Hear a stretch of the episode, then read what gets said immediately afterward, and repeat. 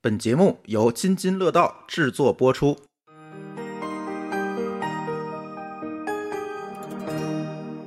各位听友，大家好，这里是津津乐道的科技乱炖。那这期节目呢，我们不打算炖太多的话题，我们准备呢，哎，专门的去聊一聊最近的一部电影，是吧？也不能叫电影，叫纪录片儿，是吧？然后呢，今天跟我一起录音的，除了某高老师和老高以外呢，还有舒淇。嗯，大家好，好久没见到舒淇了。啊嗯，对，好久科没技见乱炖插不上话，其实这期节目呢，我们一开始并没有想真正的把这个纪录片儿，我们录一期节目或者怎么样，我们说在伦敦里去提一个啊小的这个章节就可以了。但是呢，嗯，后来我们会发现，大家在网络上，包括一些其他的友台，也聊了这期节目。那么呢，我们觉得可能从我们从业者，或者是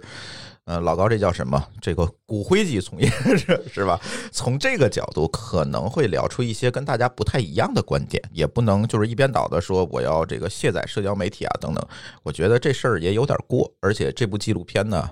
我们也看了一遍，大家可以先讲一讲，因为我们有的听友可能没有看这个纪录片哈，所以大家呃，我也也可以给大家来分享一下这个纪录片聊的是什么。片子这个英文名叫《The Social Dilemma》，这个 dilemma 的那个意思大概就是困境嘛，就是大概大概其的意思就是说，它在社交媒体的这个时代，然后呢，我们很多用户其实都遇到了各种各样的一些困扰，就是说可能。呃，媒体带给我们一些正向的一些反馈，我们能够从这些社交媒体上面更多的知道说我们想看的这些东西，然后更好的跟人互动，然后可以去 post 一些我们自己的最新状态。但是我们也进入了一个比较呃两难的一个境地，就是说这些媒体对我们的一些行为和一些呃一些观点已观点已经开始进行了一些绑架和操控了。就说在大数据在后面啊，还有算法在后面，其实说能够算出来我们这些人的一些行为的一些模式，我们的喜好，还能够知道说我们对哪些呃。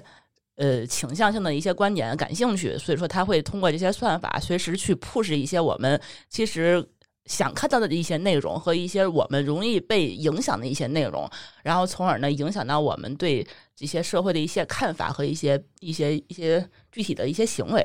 然后一些包括现在有一些什么社会的一些现状，比如说青少年的问题呀、一些政治的一些问题呀、就是说在这些呃目前的现状之中呢，很有可能会通过这些社交媒体去控制我们整个社会的一些发展。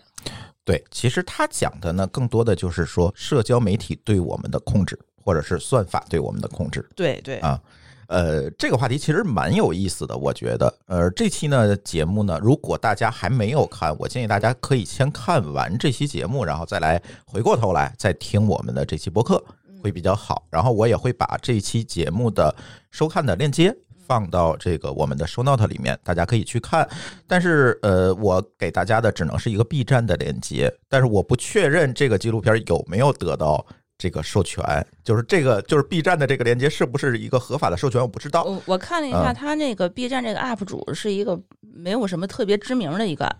这个 B 站对各个我还是看个了人 B 站上传有的吧，好几个版本，有好几个版本，而且时间还不一样。呃，他他今天我我来录音之前，我专门在那个地铁上还重新看了一遍他这个在 B 站上的那个智能陷阱，他还就用用的不是说那个社交困境这个翻译嗯对名，词，用智能陷对阱叫，对监视资本主义社社交陷阱，它这个用的是台湾的那个翻译的版本，对但是在国内它那个发的时候，它有一部分删减，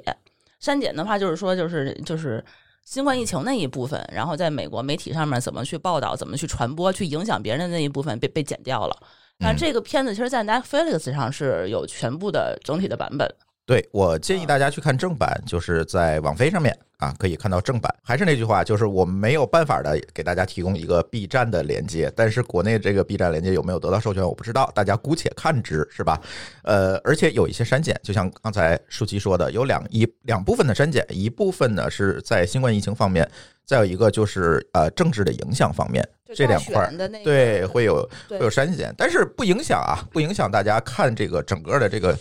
大意是没有问题的，所以大家可以看完这个纪录片再回来听我们的播客节目会比较好。呃，而且必须要再说一点，就是我们的今天的这档节目特别有意思，是第一次呃跟我们的付费会员一起共同制作的一档节目。啊，我们在爱发电上开通了我们的津津乐道的付费会员的服务。我们的付费会员可以在我们的付费听友群里面跟我们一起创作一档节目。那这一档节目呢，也是我们和我们的付费的会员一起协同完成的这个提纲。稍后呢，我们也会把这个提纲放到我们的。啊，爱发电的这个账户里面，大家如果是我们的会员，你就可以看到这个整个提纲的全文。如果你也想成为我们津津乐道的这个会员啊，可以关注我们津津乐道播客的微信公众号，就是津津乐道播客啊。你搜索这个津津乐道播客之后，进去点赞助，就可以加入我们的会员，看到我们的幕后资料，是吧？那接下来咱可以聊聊啊，嗯，是不是大家可以各自的说一说？我们四个人应该都看这部剧了，是吧？对对，是不是可以各自的说说这部剧看的观后感，或者是对这部剧有什么样的一个观点？舒淇平时不参加，来，舒淇先说吧。我先说呀，嗯啊，你不刚刚重温过吗？对嗯我它有我一，Lady First 看的下来啊，对，我看了两遍。就第一遍的时候，我是看的是 Netflix 的那个原版。看完了以后呢，朱峰问我你有啥感触？我确实当时心情挺沉重的，因为我是觉得他提供了一个全新的一个视角。就说这些东西的话，就是站在人就是人类道德观上面去审视这个社交媒体的缺缺点和它的这个对人类的操控。我觉得之前是我们是起码我是没有想过的。嗯然后后来想说他用了很多这个例子，包括他现在在电影里面，他呃通过拟人化的一个把这 AI 算法当成一个三个人去怎么在背后去去就推送这些信息的这么一个方式，去把这个人吊起来。跟个木偶一样在前面来回转，这个这个行为啊，我觉得非常吓人。然后我是觉得当时我真的是有那种就被木偶玩弄的那种感觉，然后呢，后来我就听了一下，就其他各个有台，大概有三四个节目也都在聊这个话题，他们也在就是说啊、我们其实。作为用户是作为产品在卖给这些广告主主，这就这些这些言论听完了以后，我确实是有一些些焦虑。但是后期呢，我就是再看第二遍，然后再看一些就其他的，就是技术人员在讨论这件事情的时候，我反而冷静了一些。就不是这么害怕了。我是觉得这件事情，哦，他提出了一个警醒，用了一个方式告诉我们这有这样这方面的一个困难，但是我们觉得应该是跳脱出来去看这件事情，就说哦，我们意识到这个上面有危险了，但我们怎么去解决这个问题就好了。嗯对，这是我现在比较。呃，一个想法吧，就是说这个问题，我觉得以后可能是会被解决，所以大家也不不必去过分的去去特别恐惧它。嗯，对，这是舒淇的观点是吧？呃，我说一下我的观点啊，这部剧呢，其实我看了四遍了。纪录片儿对，这个纪录片我看了四遍，第一遍呢是当背景音乐看的啊，就是我反正放那儿听吧，这个英语好不好的就凑合听，但是大概意思也听了一遍。第二遍呢是跟舒淇认真的坐在那儿看了一遍，第三遍呢是我在准备这期节目提纲的时候，我又认真的看了一遍。第四遍是今天早上跟舒淇又看了一遍 B 站的那个。视频对，一共看了四遍哈，呃，我有几个观点啊。第一个呢，其实这个数据资产问题，就是我觉得这个剧的核心啊是讲数据资产。这个数据资产这个问题不是今天才有的，其实自从互联网诞生的那一天它就存在。对，这个是为什么说我们有一句话，这句话也不是今天才说，这几年前就会有人在说，就是你到底是这个公司的产品还是这个公司的用户？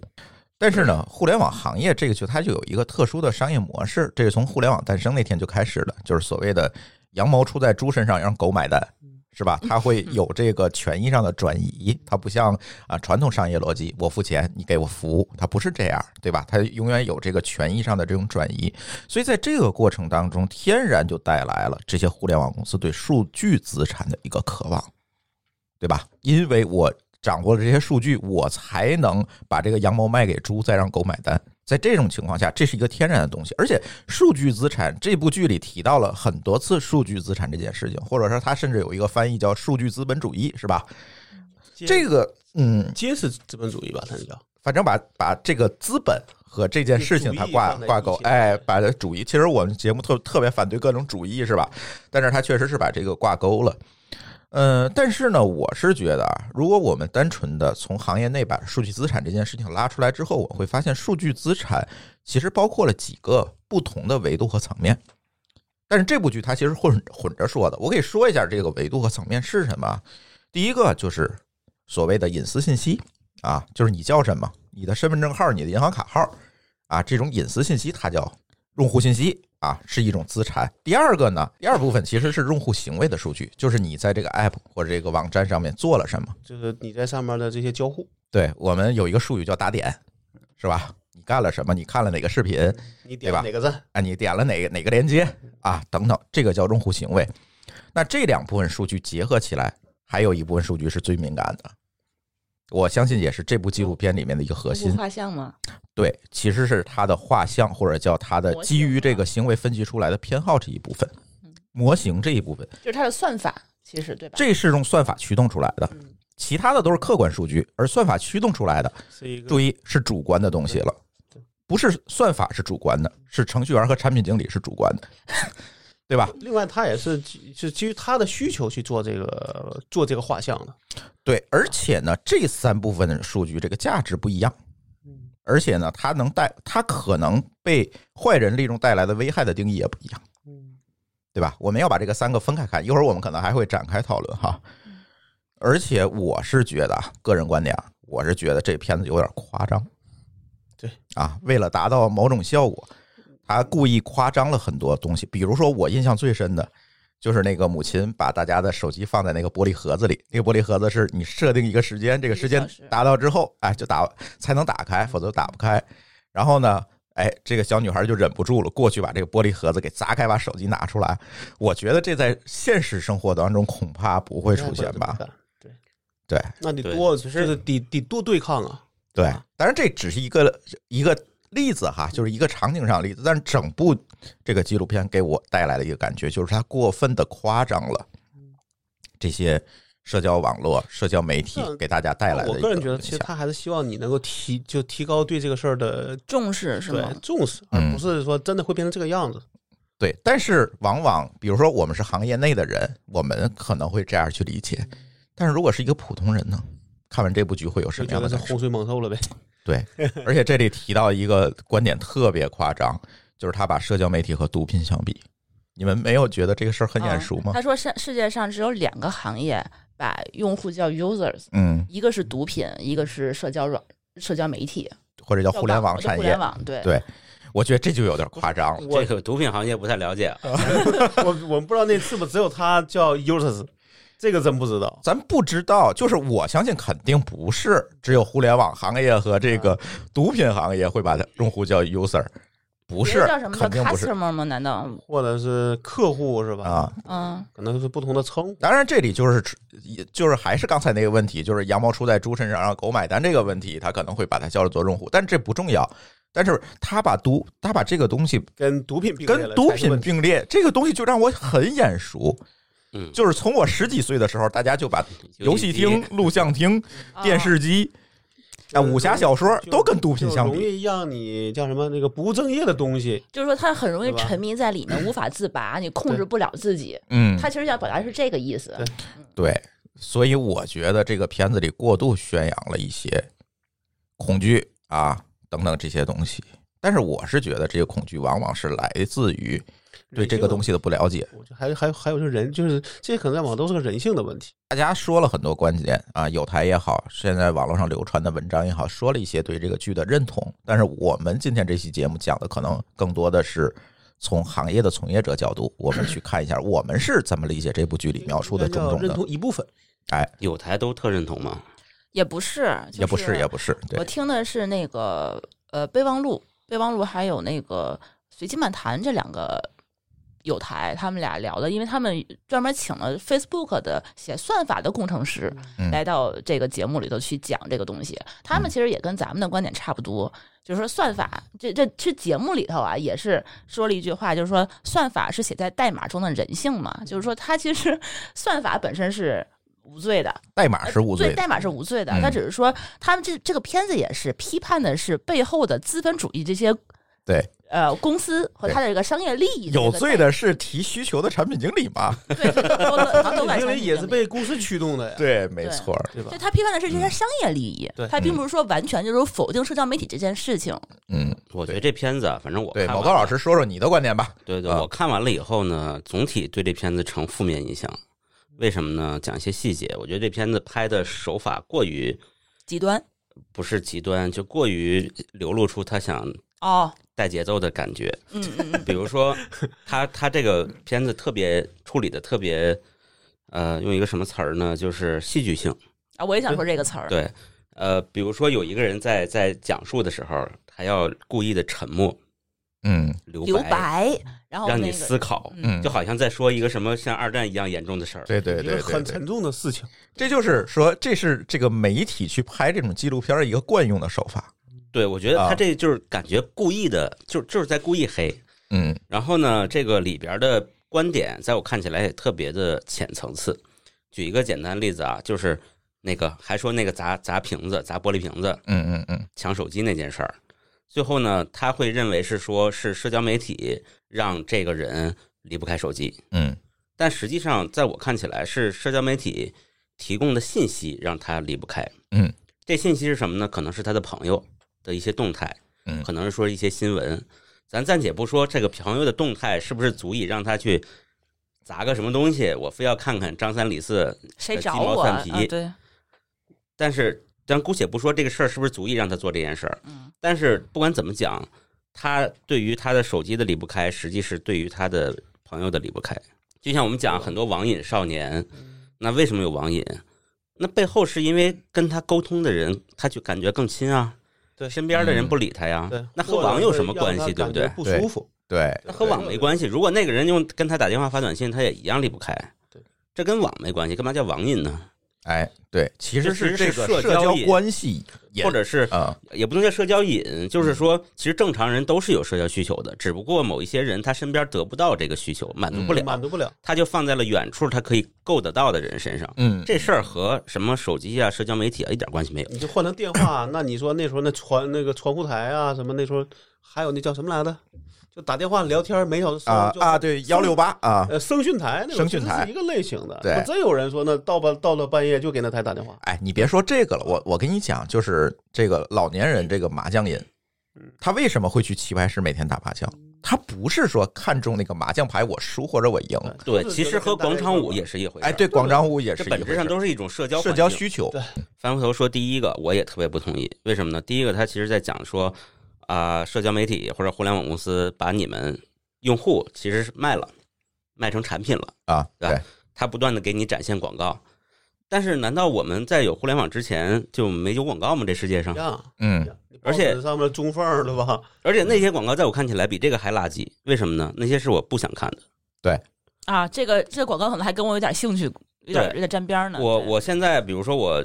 双十这个双十一，比如说我买想买个洗碗机，嗯我跟别人讨论洗碗机，我在这个网上查阅，他可能发现了会推荐洗碗机的广告给我，这是我想要的呀，这是对提高我的效率啊。别管它这个算法多 low，但是对啊确实给你了一个想要的东西。要不然呢，电视广告给我放了一堆电视，嗯然后这个报纸的广告一看上面都是卖别的洗衣机的，嗯，这不是浪费我时间吗？这个话题我一会儿会讲，就是在这里呢，呃，某高老师刚才说的这一点，就是关于广告行业的一些特点。对，为什么互联网广告现在能够占据一个呃广告投放的一个主力，是吧？它不是说因为它附加了互互联网的这样一个属性。也其实跟定向就关系不大，我呃没有那么大。对，一会儿咱来讲，咱先听高磊老师聊完他的观点。好，一会儿咱再 PK。嗯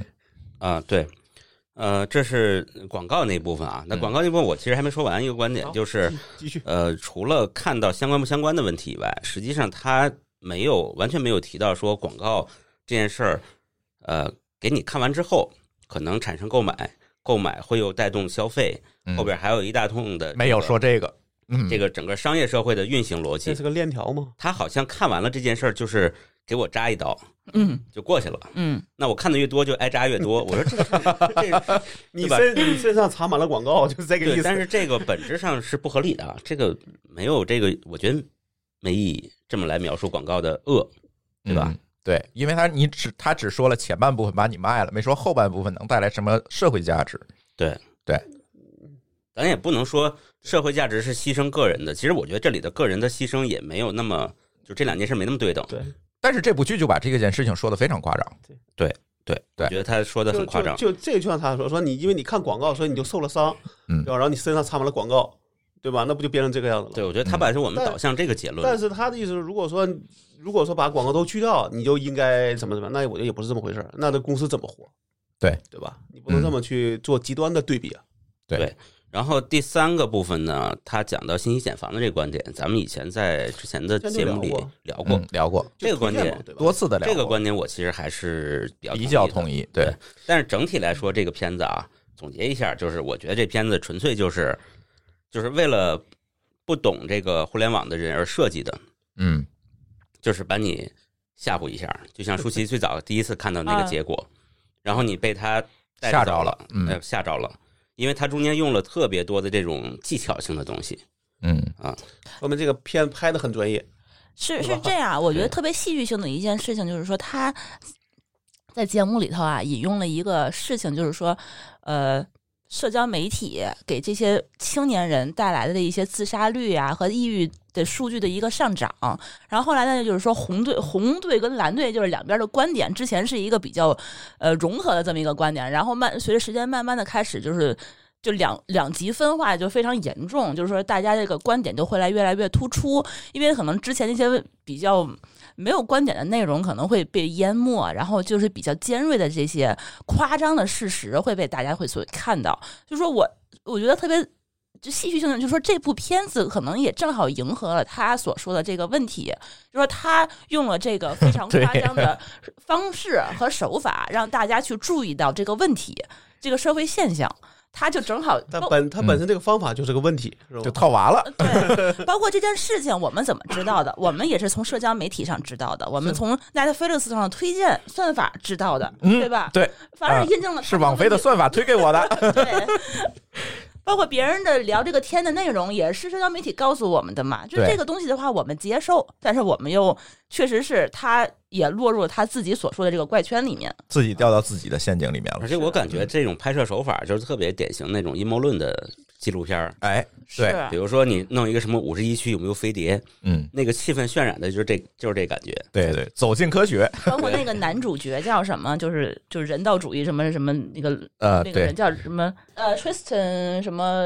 ，Harry， Harris 嗯对这么一个人，它的名儿还挺难念。对，在舞台上也就是灯光一打下来，就是他那种救世主的感觉就上来了。对，而且特别有意思的是，这个人还上了一期播客。就是呃对，呃，Joe Logan 的那个播客，哦，然后哎来去了是吗？呃，他嗯也聊了聊他的，就是在这个纪录片之外的一些观点。这一会儿，倪爽是听了这个播客，然后呢，嗯他也给我们分享了一些他的观点哈。这一会儿咱可以再聊。所以说回来这个问题啊，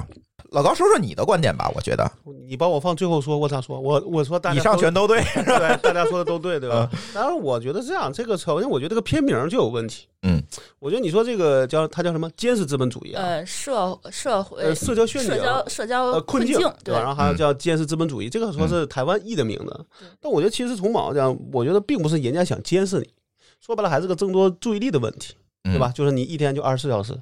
那么这个大家就想说，就跟国内一样，对吧？他总是希望说你这个时间能在我的这个应用里边消耗掉。嗯对吧？这样我才有可能在你身上能够做一些商业的转化，对吧？或者从所谓的这个保持粘性啊，从这个这个这从这个角度上讲来去做。那实际上上，我觉得你咱说抛开利益的问题啊，就包括就是就在前面，其实大家都在做的事儿，就比如说你说，哎，我能够邀请，比如说你来邀请好友。每个好友可能我就给你积给你积分，给你一些动力，对不对？那其实，在某的其实都是为了增加粘性，增加你的注意力嗯嗯，，获因为客成呃对降低获客成呃，本，对，那其实降低成本咱不说，但其实毛呢，它其实就是为了要增加它的粘性。嗯，对，只有粘性强，你才不会轻易的去到别的应用里边去，对吧？对。那么在里边，他所有干的事儿，在我看来说，除了最后变现的那一步以外，剩下所有事都是跟那个注意力相关，哎对对吧？抢夺注意力对，，那甚至他会给你推说你的好友说了哪些话，嗯对吧？让你对点个赞，嗯这种包括互动的这种所有的行为，其实都是注意力的争夺。嗯对吧？一个是在你这个应用内的，第二个就是你跟说的应用之间的这个竞争，所以它叫建设资本主义，就听着就像老像老大哥的那个套路了，哎对吧？但我对嗯觉得这个它不是老不是老大哥的想法，而只是说我就是希望说通过算法，通过各种各样的这种呃设计，对吧？产品上的设计能让你在我这个应用里边待的，让你觉得舒服，对吧？嗯这舒服其实嘛，这也是一种注意力嘛。嗯对吧？那这样他就会希望说，你可能你原来假设说一个应用，可能你一个礼拜打开一次，他可能就会千方百计让你每天都打开，嗯对吧？那无论是通过什么样的办法，那他都会想达到这个目的。嗯那我觉得这个时候你就要叫监视资本主义，我觉得不太好。我觉得可能更更贴切名应该叫注意力资本主义。嗯注意力就是它的资本，它可以拿去跟广告客户去说，你看，这一个用户平均一个月在我这消耗多长时间，哎那他就好去卖广告了，哎，对吧？对，那我觉得这个里边其实在我看都是个商业利的问题，嗯，那你那你这里边当然说咱从头到尾说的，其实我觉得第一有人性，对吧？有这个商业利益问题，嗯有有这个社会问题，就包括让我想起来那个谁，那个霍炬做的那个在 YouTube 上发那个那那个节目也是一样，就是嗯这是个新时代，新到什么地步？说这个互联网上的用户用户可能已经是占整个用户的一半多了吧？对对吧？那你原来说这上面有一百个人，和你上面有十亿人，其实你产生的问题就不一样了。现在嗯为什么说大家认为这个是已经重要？因为大家都觉得说哦， 剑桥事件，对吧？嗯已经可以在上面影响大选了。对，那这事儿也还不重要吗？嗯那肯定是这个问这个问题，对不对？是那但是我觉得说，你新时代，那你就要有新新的，你你你你会有新的问问题，嗯你就有新的解决办法，嗯而不是说好像说我们就让他回到旧时代，那我觉得是回不去了，嗯对吧？对。但我觉得他这里边一个问题说，可能他只提了问题，先不管这问题呃有多深吧，但是我觉得他没有去想说怎么去解决，这个是一个我不知道是他们是觉得没有解决办法，还是说就故意不去说了。嗯这个我没有特别去去看的，因为我我我可能有的地方我没特别仔细去深去揪，但我感觉是到了之后，他只给你留了一个结果放在这里，然后我不知道是想等着别人去填坑吗？我觉得以这个片子的 调性来说，它是不会给结论的，不会给这个解决方案的。嗯对对，但我现在觉得说这个事儿可能确实不好解决，你要求每个商业公司自律。这就很难，因为自律就是个问题，对吧？我对自律了，那我的竞争对手他不自律呢，那是不是这些用户就都跑到那里去了？那我就受伤了，那我就会发现说，那我只有这至少在不过底线的时候，那我只能用同至少用同样的方法跟我的跟我的同行去竞竞争，对吧？那就是可能就最后的变，就这个就是你老说的话，就是这个这个要有法律去兜底， 但法律怎么设？你能规定说一个应用在一个呃不一个用户在一个应用里每天只能用多长时间吗？你不好这说、啊个我觉得这样，传统商业社会在早期自由竞争资本主义的时候也这样，后来不是还是慢慢的沉淀到法律上，还是会但变好但的。这个事儿你不好衡量，因为这个叫叫互联网的这些情况跟传统商业还不太一样。传统的你看，比如说咱们在很多行业它不容易出现巨头，对吧？都是区域性的。但是你会发现互这互联网往往就是马太效应，对吧？对可能只有第一没有第二，或者第二就更会容易，对，嗯就更容易。那这种情况呢，你就你就是不容易有一些，就是就比如说咱们说竞争力能够比较一样的公司在互相竞争，这样的话用户会得利，对吧？但是在互联网上可能就没有这个能，没有这个可能了。往往是巨头起来，别人都只能退让赛道，换成别的赛道去做。那好，嗯这个巨头又没有法律兜底，那你说，那他肯定就就至少这个时候他做到他认为的，呃，就他肯定会往他的天花板上去推，对吧？对算法军备竞赛，对，然后呢，甚至就会横向扩张。我能做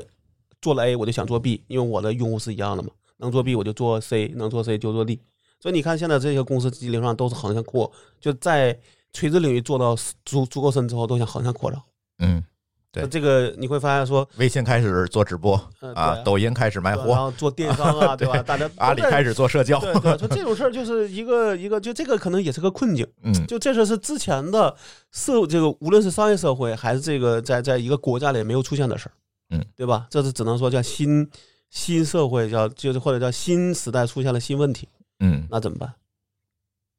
对，是其实你像比如说微信搞直播这东西，其实你也是防御，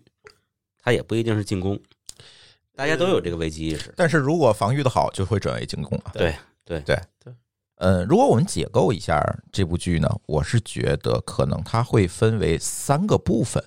啊。第一个部分呢是其实聊的是互联网广告，第二个部分呢聊的是网络成瘾问题或者叫社交成瘾问题，嗯第三部分其实聊的这是叫信息茧房效应，这也是我们老生常谈的问题。咱应该先聊这个成瘾吧。但是我是想先聊广告，因为为什么呢？呃，广告呢，更是一个互联网商业模式的一个入门儿，就是现在互联网上所有的现象，其实都是跟当年互联网广告怎么做起来的是密切相关的。呃，如果我们还有记忆的话，我们可以去看一下 Google。Google 做了很多很多年都没有赚到钱，把搜索引擎做的啊非常好，做到极致也没有赚到钱。嗯就是没有商业模式嘛。对，就是没有商业哎模式。说到互联网广告，我倒是可以说说嗯以前我在 某度，在对，某这朝呃这是一个事儿吧工作过？对对对，他怎么赚到的钱当吧？时是啊特别有意思啊，就是因为我也负负责给这个很多新新员工，尤其是嗯当时会招很多从学校出来的没什么概念的新员工去讲讲课，就是先先讲自己这个互联网广告，嗯其实有呃有几个点其实是可以提一提的，因为那时候呢，呃，竞价排名其实这个词这个词不太用了。嗯呃，我觉得后来其实大家把这事儿给妖魔化了，就觉得这是谁出钱多谁排上头。但实际上，这个当时我们是有一套自圆其说的方法论的啊，一套嗯逻辑。嗯这个逻辑大概是是这样的，就是说，传统广告是有有个老话嘛，嗯就是我看朱峰在那个提纲里也写了，对，嗯就是有这个广告有一半是浪费的，但是你不知道是哪一半儿、对，然后呢，这个这个搜索引擎的广告呢，就尝试打破这个问题。对，就是它的它的主要的这跟个。关键字相关，对吧？对它的观点是这样的，就是让用户他是主动来找广告的，对，而不是广告放在媒体上去找用户，对对，所以说他就会把那个浪费的那一半儿再找回来，就尽量的减少那个会被浪费的那一部分，对对吧？然后第二个事儿就是那个，呃，叫买家比卖家更懂这每个广告的价值，所以就变成竞价了嘛。对嗯对，就这两个原因。当然，后来呢，其实百度在出了这个凤巢的这个产品以后，就竞价会竞得更复杂，嗯就产生的效果是什么呢？这个这个投广告的广告主他不会看别人出多少钱，因为以前一开始还行啊，但后来看就得出价是吗？一到后来就是他可以试啊，嗯就比如说你出一块，我比你多一丢丢多一对分钱，我也对排在你上。后来就变成了背靠背的报价了。凤巢新的凤巢上去以后就看不见了，嗯，它就变成了一个就像暗拍一样，嗯就对是被迫大家都让都用自己能出得起的钱去去去投标。嗯，这在商业模式上是完全没有问题的。对，对，但是这个客观上起到了一个效果，它的利益对最大化。客观上起到的效果是大家都变成给搜索引擎打工的了嗯啊，因为你把你的你按照贴着你的毛利去去去投嘛，嗯嗯，那等于说你的钱都赚的对没有多余的钱，多余钱都给搜索引擎了。这就像我们去租一个房一样，房东先不说多少钱，你们过来，你们竞价，你说你们能交多少钱？交多少钱？最后呢，就是无限于无限的逼近这个租客的极工限资收入。 对，对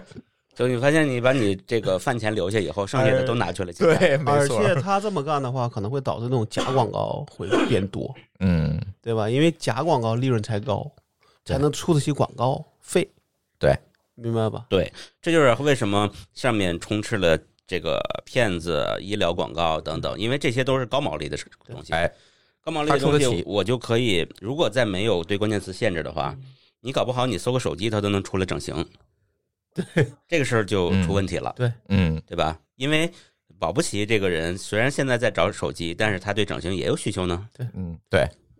因没为错其实搜索引擎也不会到后来，现在的搜索引擎也不会那么笨，说我只跟你当前一次搜索有关，不是的，它可能可以看你历史上搜索的东西，嗯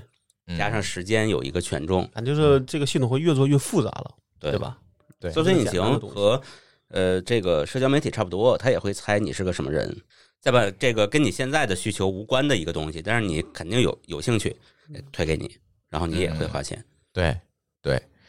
所以其实我是觉得，就是广告这个行业，咱就说广告啊，广义上的广告，这个这个生意可能持续了几百年了哈、自从有媒介这个东西开始，它就有了广告，对吧？但是在往往在这个广告的这个这么几百多年的这个历史上，就是应了刚才某个老师说这句话，就是你有一半的广告预算，甚至更多的广告预算被浪费，但是你不知道浪费在哪儿。为什么？是你没有办法控制我的广告给谁，给谁看，我只能做一个广泛的投放。互联网广告解决什么问题？因为互联网本身让追踪用户的成本降低了。但我我我我要提嗯个反例啊，就这里边你越想精准，你的用户群就会越小，是对吧？但最后对其实它还要结合一些大量的投放，就其实我是觉得最后的结果都是一个面儿的投放加对点的投放是两个东西相结合的做一个投放，啊、你说的这叫什么呢？这个就是现在叫投广放告方式了，哎、这是现在广告行业里也呃比较有意思的一个观点，就是呃，有的呃公司呢，它更愿意说叫品效合一去做这件事情，就是我品牌是要做广告投放，我要占据更多人的心智面儿，嗯哪怕这个人不是我当前的这个用户。那效指的是什么？效指的是我投放要卖货。嗯所以你会发现，现在比如说一个广告主投放，一部分可能是给这种传统的媒体去做这个大面上的投嗯放，一部分可能是给李佳琦了。对，它都是这样去结合着去投放的。但是我们今天讨论的问题是互联网广告，那我们要聊的是什么？其实互联网的追踪手段更多了，我可以看到每一个用户在里面干了什么，所以它的投放效率提高了。就是广告这个行业啊，是一个干了几百年的活儿了啊。如果我们去看美剧，比如有一个著名的美剧叫《Mad Men》，啊，广啊告狂人，广告狂人啊是超爱讲的就是这个是是讲的是几十年前的广告行业是怎么运转的嗯，对吧？它这里是有一套非常非常复杂的一个啊投放、啊监测啊等等这些逻辑在里面的。比如刚才我们提到的所谓的品牌怎么投啊，效果怎么投，这个在当年或者是后面的效果怎么监测，这个东西一直发展了几百年，它背后有很多复杂的原理。老高刚才说的就是说它比较直观的一个感受，但实际上这背后的道理很多啊，就是这一个广告投出来，可能要经过无数的计算和测算，它才能投出来。当然了，这个话题咱不专业啊，这个咱得请谁来聊？这请老袁来聊，对吧广告？行业的从业人对员，，但是从互联网广告这一块儿，哎，我们就比较熟悉了。就像比如刚才某个老师说的某度这个情况是吧？或者是我更早刚才说的这个 Google 的情况，他们通过了追踪数据、追踪用户，本质上解决了什么问题？解决了 CTR 的问题，就是我广告投放效率的问题。嗯，所以广告主才能愿意为此付出更高的溢价。路牌广告看一眼，绝对不是六毛钱，对对吧？但是百度你点击一下，最少也得六毛钱而且这个快，啊、这个你先你想上马上的就能上。哎你路牌广告对，你可能花半个月你才啊能搞定。这个又是刚才我说这个投放周期啊，这这些上的问题。但是呢，我们就说为什么大家现在都蜂拥而上去做互联网广告的投放？最起码说，很大一部分的预算会在互联网广告上，是因为它的 CTR 足够高，对吧？投放效率足够高。但是这个背后的问题就来了，商业公司、互联网公司，它要干的是什么事情？把我的投放效率进一步的提高，广告主才能够持续的为此买单。那这进一步的提高是靠什么？好，就回到了今天的主题，嗯，靠算法，靠算法，对吧？靠对人行为的分析，通过这些行为分析得出这个人画像，我知道给他投放什么广告，就像这部纪录片里虚拟的那个三个人一样，对吧？哎，他干了这个，咣一摁键投放一广告，还竞价排名，他那个广告里对头，对，就是这样。这个是是呃是这么说啊，但是我嗯自己觉得啊这个里边其实最大的问题是说，愿意投广告的公司可能已经到天花板了，你的预算就这么多钱了，嗯，现在反而是争的是存量，不是增量了，对这才是问题。对，但是怎么对吧争存量也是通过投放效率来争。然后第二个问题就是那个，现在这个价格已经远比，就是甚至他们就算嘛，我记得那时候说说你在网上增，你去注册一个用户嗯，的这个成本已经远比你去线下拉一个用户的成本高得多了，对，这会导致有些人会回流，对，对吧？那这个对它就是已经到了一个瓶颈期，没错，现在线下的成本反而比线上低。对对对，就是这个种原情因况下，那你说甚甚至说，比如国内你增一个用户的成本，嗯，比去你国外增一个用户成本要高得多，所以很多人就会对跑到国外去对，不是因为国外真的好挣钱，而是成本上就已经差很多了。所以其实互联网的商业模式本质就是广告。你说电商啊什么的，其实不是，对吧？其实它的本质还是广告，嗯那个还是这个延续了它那几个百年的是生当意，工具用了，没那错是，把互联网当工具用了。没错。所以还是延续了这个几百年的生意在这儿。所以呢，这个事儿，广告这个事儿是非常复杂的。而为什么更多的人愿意去投放这个互联网的广告，是因为这几百年的积累，让他们知道，OK，这个渠道效率最高，我能得到最好的效果，所以才会有了今天。而这个效果最好，又出现了一个正反馈的螺旋，就是我做的算法更好，我对用户的了解更多，那我就能够帮助广告主提提高这个投放的效率。我就可以举个例子，这次这个我们和这个唐导的合作，给他们带货这个枕头。当时我报完这个价之后，舒淇就给我提出了反对意见，他说太太贵吗？太便宜， 所以你这价报便宜，咱可以多报点儿。我就说了，广告这个生意不是这样的，嗯嗯广告主要算 ROI 的，咱可以报高，但是广告主他自己也会在那儿算，他会测算效果，对吧？那在这个博弈的过程当中，谁能够拔尖儿，谁能够领先，是在于说你的用户多值钱，或者说你能锁你能锁定到多值钱的用而且户。你很难一次性，而且只要大家觉得这个合作是长期的，对你你前面低了，后边还是可以把它对，报这里有回来一个名词叫复投率嘛，对对对，对，你要保证这件事情，而不是一棒子把人对打死，挣一百万，然后就再也没有未来 了，那啊对也没劲，也不行。所以在这个前提条件下，我们说这个我们要给这个广告正正名哈。这个其实互联网的商业本质，它还是最传统的那几百年的生但但意。但确实这个问题就是嗯我、我自己觉得是这种说像面点，就是就是说叫做品效合一这事儿，有时候其实是不好解决的，嗯对吧？而且啊，现在因为你做一个应用的成本已经很高了，比嗯如说你现在从创从对创业开始，嗯你到一个做广告，那你发现你的这个从你吸引用户到你整个去运营成本很高，那它就需要更高的没其实错。我觉得从回报才能把它再做下去，嗯对你吧？从广告这个视角来看啊，其实一个应用就是传统的一个媒体，对对吧？对，一个一个投放渠道。嗯那你想，在没有互联网的时候，你做一个媒体，那比现在做应用要难多了。所以现在其实还是简单多了。还是简单多了，门槛降低了。所以拼的是什么？拼的就是算法，或者谁能够知道更多人的行为。对所以这里就出现了所谓的数据资本主义这件事情，就是把用户的数据变成了我公司的资产，变成资产，它变成它我自己的生产资料之后，我能够赚更多的钱。所以大公司都愿意把用户的数据拿在自己的手里，对它能够其实去变现。其实这个地方是有漏斗的嘛，嗯就是第一个最长那个口儿就是有多少多少个人来，嗯或者是这些人能留留下。嗯，第二个步骤呢是说你给这些人投了广告，嗯有多少人会点。嗯，第三个漏斗呢就是点了以后有多少个人真的去消费了，是的，真的到消费那儿可能才是广告主在意的，因为是的嗯前面都是成本，只有这个是收益。对，但是这就你看对比一下互联网这个早期互联网门户啊，或者是搜索引擎啊，到现在这个社交媒体，其实是三个不同的历史阶段了。哎，呃，他们都在解决这个口儿的问题，但是最后发现只有社交媒体才能把用户留下。嗯，像搜索引擎都是一搜即走，嗯模式不一样，你的这模式不一样。对，但是你比如说啊，这个讲一个呃，可能很多人不知道的事儿，比如就像百度这样子的搜索引擎的公司，它的流量其实很多都不是来自于你手敲百度打开，嗯，它要花大量的钱去买流量。买入口，联盟嗯对，就是不管是联盟也好，嵌入浏览器等等，嗯，很多地方，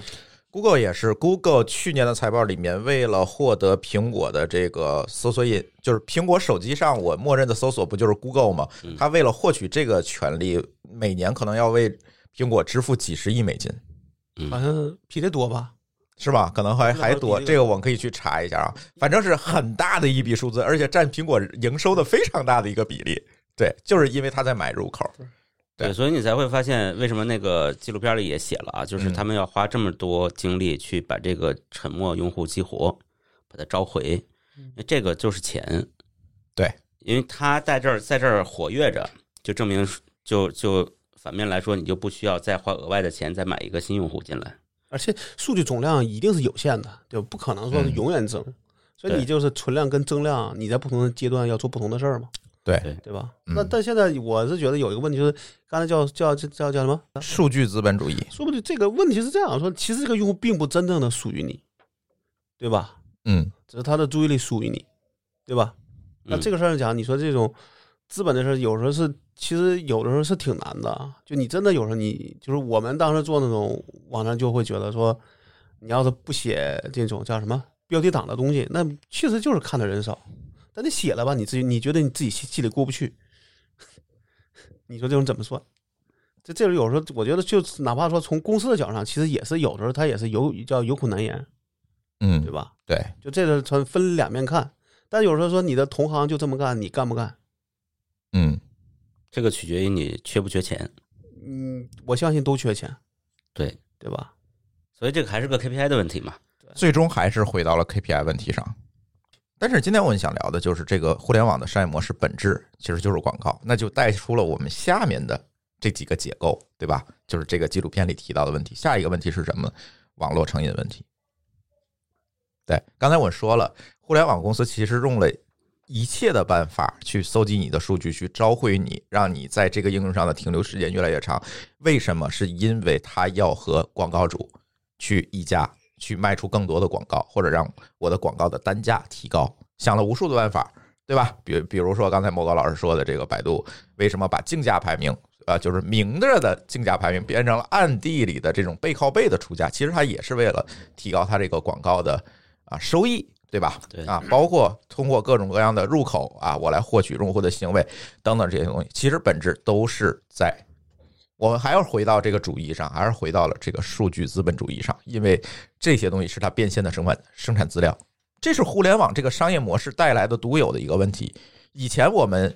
做一个公司做一个生意是吧？我要变现，那生产资料是什么？是土地、厂房、人、生产线、设备、机器。现在不是，现在我是用这些数据把它加工完之后，通过一些算法把广告卖出更多的钱。那这个数据就是我的生产资料，是我的资本。我刚才还我刚才说的话就想说，这个其实这个这个资料不完不不是真的属于你。对，如果这个用户他把你的 APP 删掉，嗯或者把账号注销，那其实你这个所以历史数据是没有意义的。没错，所以他要尽可能的把通过一切的办法把人留下来。这里就产生了什么问题？网络成瘾问题。我觉得这只能叫利用了，对，这叫利用别管是为什么，咱不说这个初衷，但是最终我们是这样一个结果，就是大量的人。但是说成瘾问题，就是这个是我觉得啊，这个说你人类就容易对一切东西 成瘾，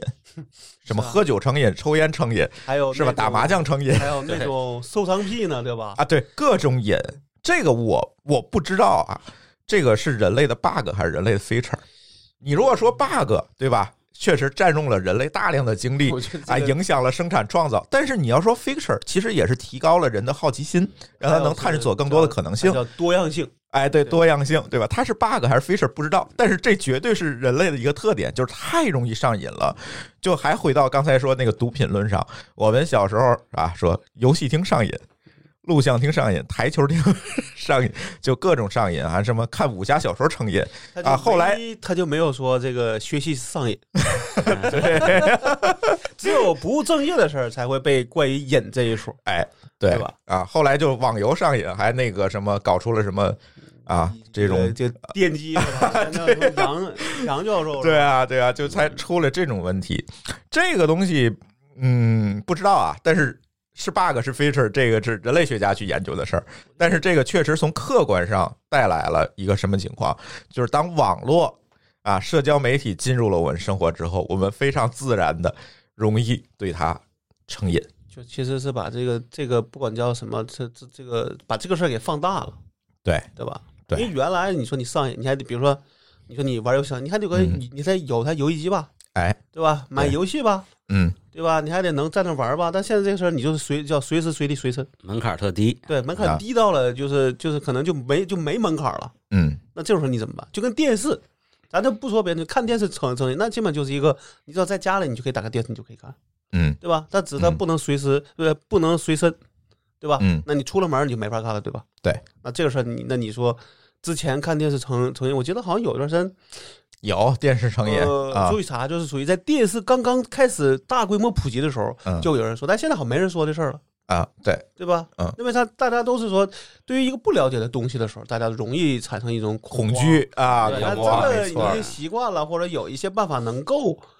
叫叫做能够能够对抗控制它，对抗那它你，其实也就、嗯也就习以为常了。没错儿。现在可能这个阶段就属于这个这个跟电视刚刚大规模普及的时候是一样的。我觉得差不嗯多，因为他现在这个大部分对这个片子持恐怖观点这些人，我觉得他往往是不了解这个行业，不对了解这个算法，他怎么对去组成的？这才是咱们这期节目的目的对嘛。他们的对恐惧就是源源自于未知嘛。源自于不、嗯不了解，对吧就跟新冠一样，对，而且这个剧里还有一个特别典型的一个特别有意思，不叫典型，特别有意思的一个观点，就是他把这个增长黑客这件事情妖魔化了。嗯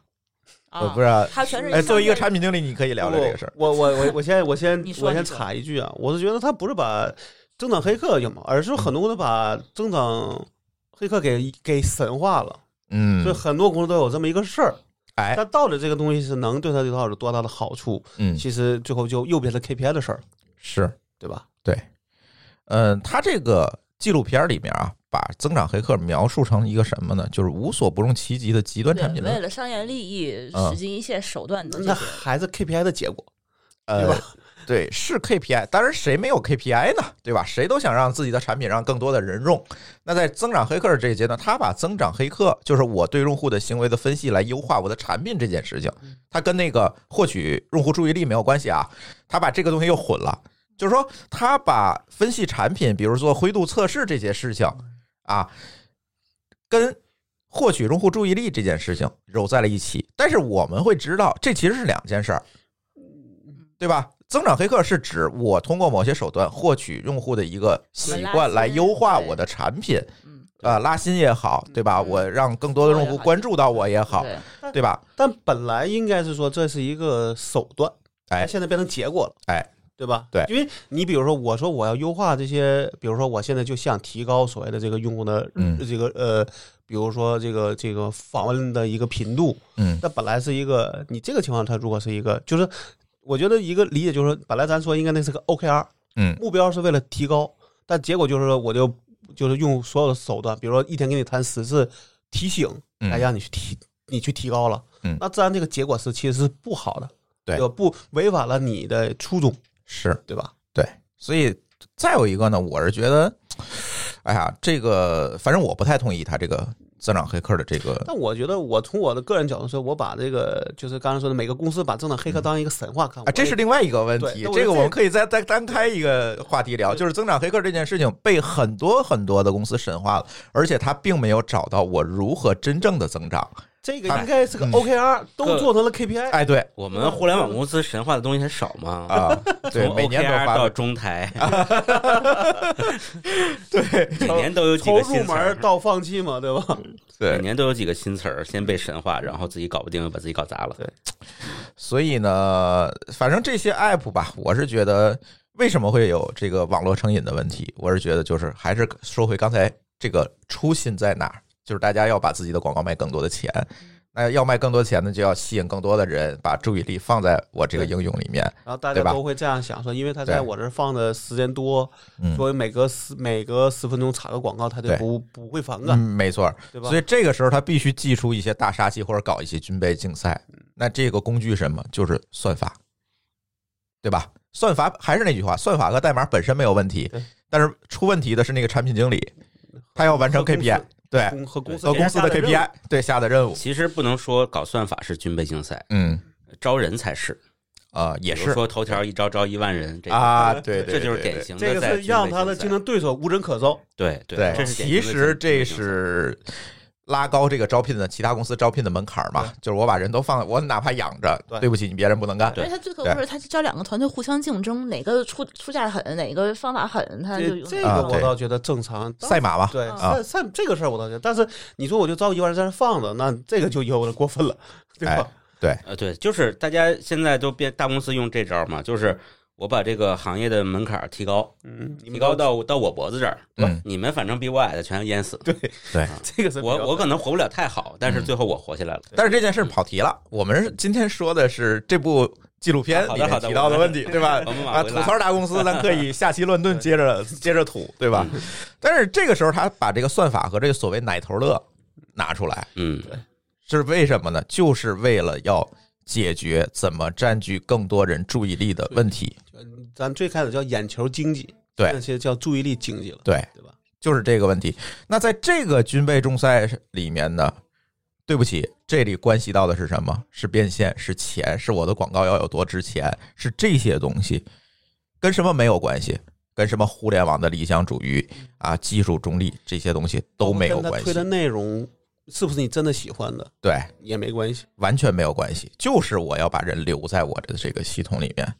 这个很商业、很资本主义啊，这没有什么可说的啊。咱们不应该对这些东西而且这个也很自然，非常自然。你卖糖水的，你也希望多卖几份儿，对吧？对，没错儿。所以这个，我觉得咱不应该说把这个东西单单拿出来说，你互联网公司要有道德，要有社会责任感，对吧？像这个那个纪录片儿当中这几个受访嘉宾一样，我觉得没有意义。对公司商业机构追求的永远是什么？对对利益。对一个公司来说，活下去就是最大的道德。嗯我我哎我个人有点，我觉得现现在，比如说国外啊，对对青少年其实还是有些保护的，嗯，对吧？可能对你来说，你的青少年的这种呃叫做自自我认知可能还不足，嗯嗯可能它还是有一些法案的。对，那国内呢，现在在在在推这个叫青少年模式，嗯，对吧？我看哔哩哔哩也做了，都有都有啊基我本上今天在火车上跟舒淇这个看了一事下，儿都好有。像从今天开始是标配，啊啊，原来是偶尔有一些空，现在就好像就把这事儿当做应该所有的 app 都有，嗯必须得选。有不光是对 app，连现在手机上都是都有的。因为你现在其实说你各个社交媒体，你这个争夺那个争争夺的，你最懂你的人其实是你的手机。嗯你的手机是把你的所有的行为，哪一个 app 上的行为都给你分析了一遍，然后都给你汇总了，然后知道你到底喜欢什么。反就正说他的目的都就都是就是希望要做一些限制，嗯对吧？这个肯定的，对吧？所以说这个事儿上，我觉得说从这个角度上，可能做一些事儿可能还可以去去推动，嗯但是到底能不能做到，就是说，因为你说有些东西它不好衡量，对吧？嗯你这，个而事儿而且这个是一社会上也不仅仅是由青少年组成的，是吧？对成人怎么办因？为你我看现在成承人认成瘾的更那话多。怎么说？叫巨婴对 吧？你对啊那巨婴说你给他推了一个内容，他就信了，那对啊这时候你也很难讲。对但我觉得这个事儿就是可能只能是大家在前进中慢慢去去去找到一个办法，去跟他去做一个博弈，对吧？对就你可以，但是你不要特别过分，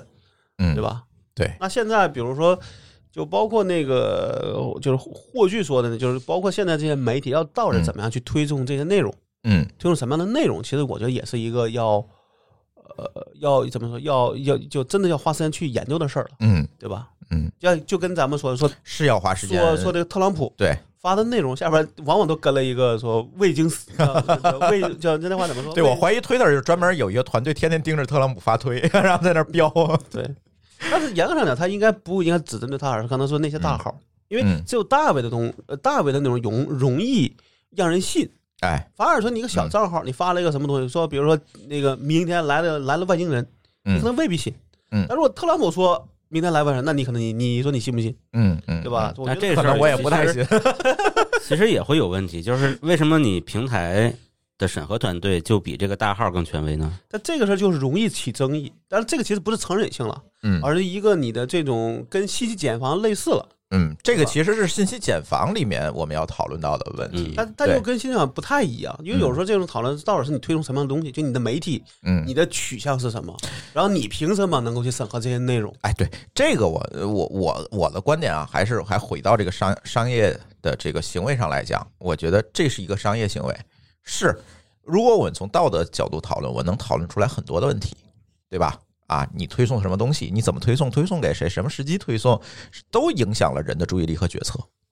对但是商业公司考虑的是，我推这个东西怎么让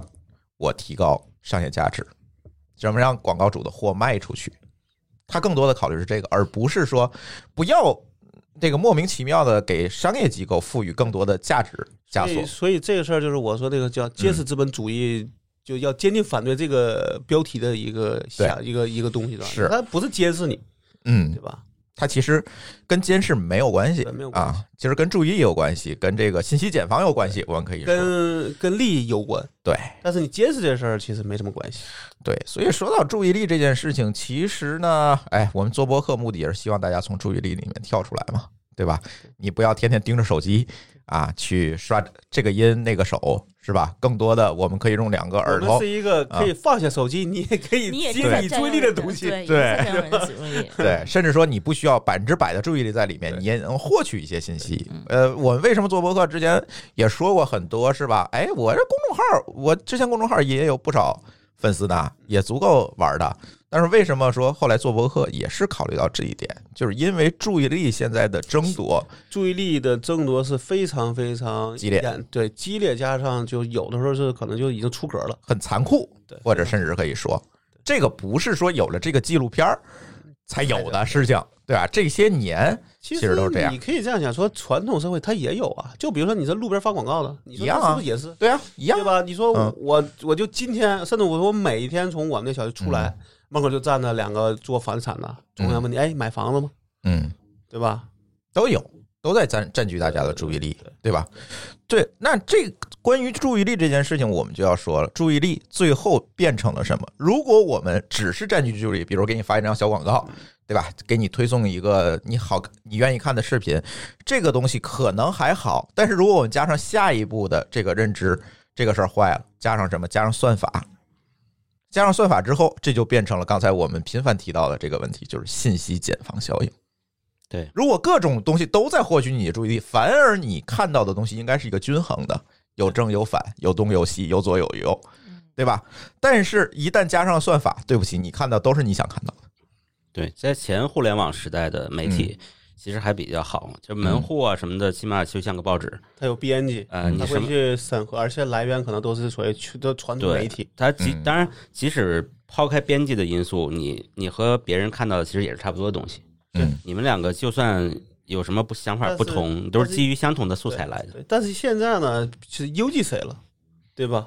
这种情况下你就不一个是好说了信息变多了，对；第二个是反正也没有编辑帮人筛选，哎，你你想看的就不断的给你。比如说你是一个定地平说的这个坚实的拥趸，你相信地球是平的，那对不起，有可能 YouTube 啊之类这些给你推的天天都是地平论，是加深了你这个认知。对你永远从这个认知里跳不出来，对你永远不会再相信地球是圆的。甚至你的给你推荐的这个什么大 V 让你关注的，也都是支跟这持个的相关的，啊。你会嗯对发现你身边的人都是支持这件事儿。他会觉得说这个世界上都是相信地狱这个地平说的人，没错，那就麻烦了。而且你看，就是这个这个，我们又要讨论这个问题。很多大 V 就是有一种迷之自信，在网络上很多大 V 啊特朗普啊，啊，那太大 了，咱不说这个种大 V 嗯对吧我？们微博上啊就有很微博上多嗯就迷之自信，为什么迷之自信？因为他这个大 V，因为他的关注量足够高，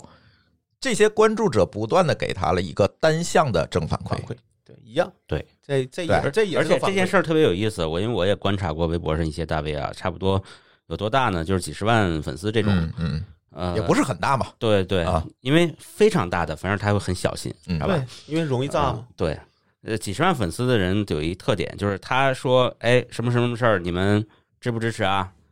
呃，底下说支持支持支持，因为在我想啊，他的粉丝里面其实有三分之一的人支持，嗯在他的视觉里都是所有人都支持，啊，对，因为不会反对的人不会说话，对把把没错沉默的大多数都给自动忽略了，对是吧？反对人不会说话，然后他，那你就会看到他每一篇微博下边呢，可能都有个几十个支持他所有言论的人，嗯，一定不是同一拨人，这哎，这是但是呢这咱们这是忠粉儿是吧？不是，就是支持他的人不会呃才会说话嘛，嗯但是支持这一条的人会在这条说话，支持那一条的人会在那一条说话，嗯，他们看起可能来都是支持的了，对，就像咱们微博上常见的有一个特别奇怪的迷思，就是说网友打脸这件这件事儿，就是说，哎，这个你你们这些网友昨天还说什么什么是错的，今天又说什么什么是对的，嗯，但他就不想这不是一拨人呢，对啊，因为大家上网的时候反对从来不会公开跳出来反对，嗯，赞同的往往往会跳出来。对，因为因为你想嘛，你你关注一个大 V，你反对了，你你还关注你还关注他干嘛你？可能被他拉黑，对，或者是在或者被你只有你同意他，完全同意他的情况下，对你你才才会会关关注注他嘛对。对哦，你对不会在这上浪费时间。所谓的人，呃，物以类聚，人以群对分，是吧？但是我相信啊，其实每一个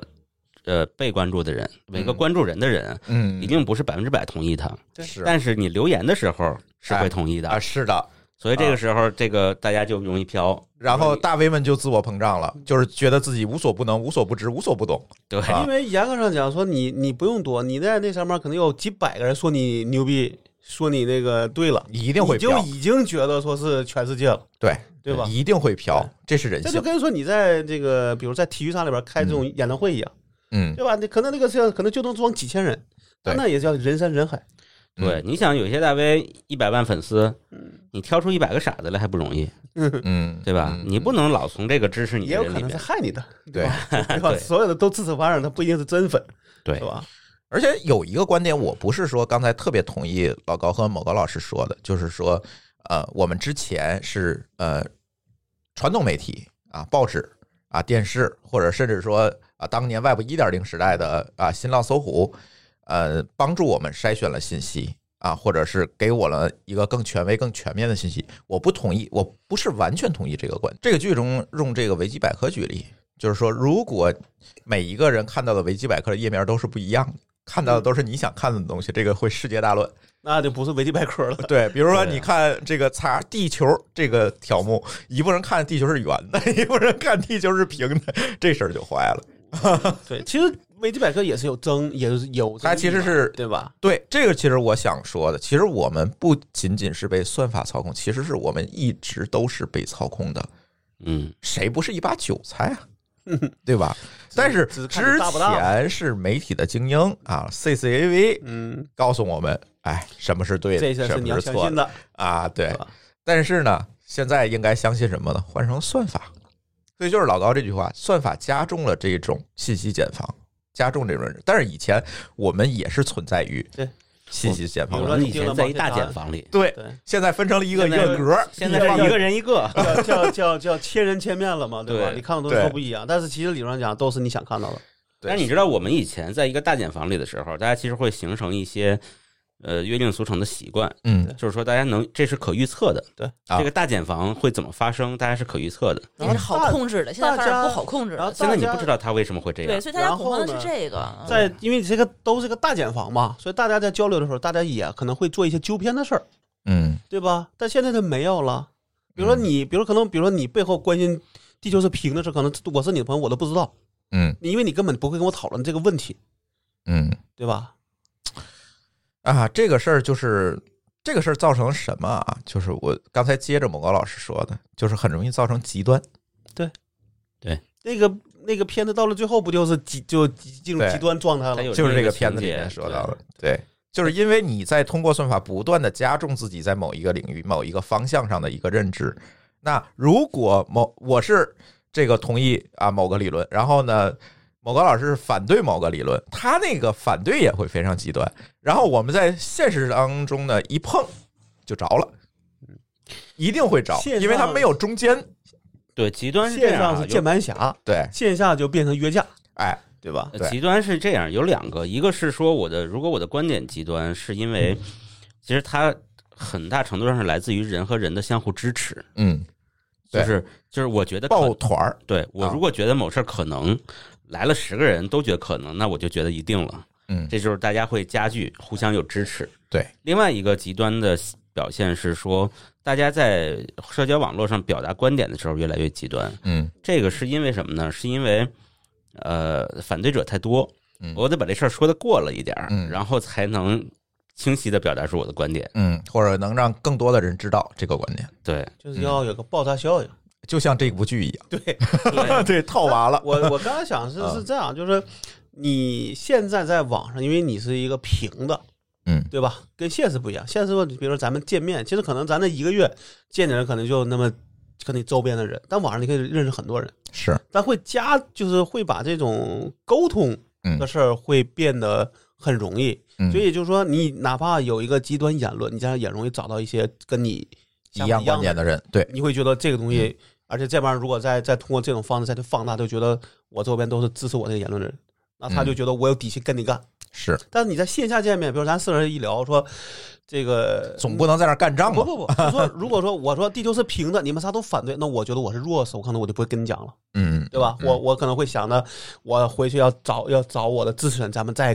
咱们再聊这事儿。嗯所以说，为啥原来的时候大家不容易特别极端呢？嗯对吧？那你就是因为这种互联，网上是因为它你更跟一个它更人平了，你跟某一个人建立一个连接，或者是断掉一个连接，这个门槛特低。对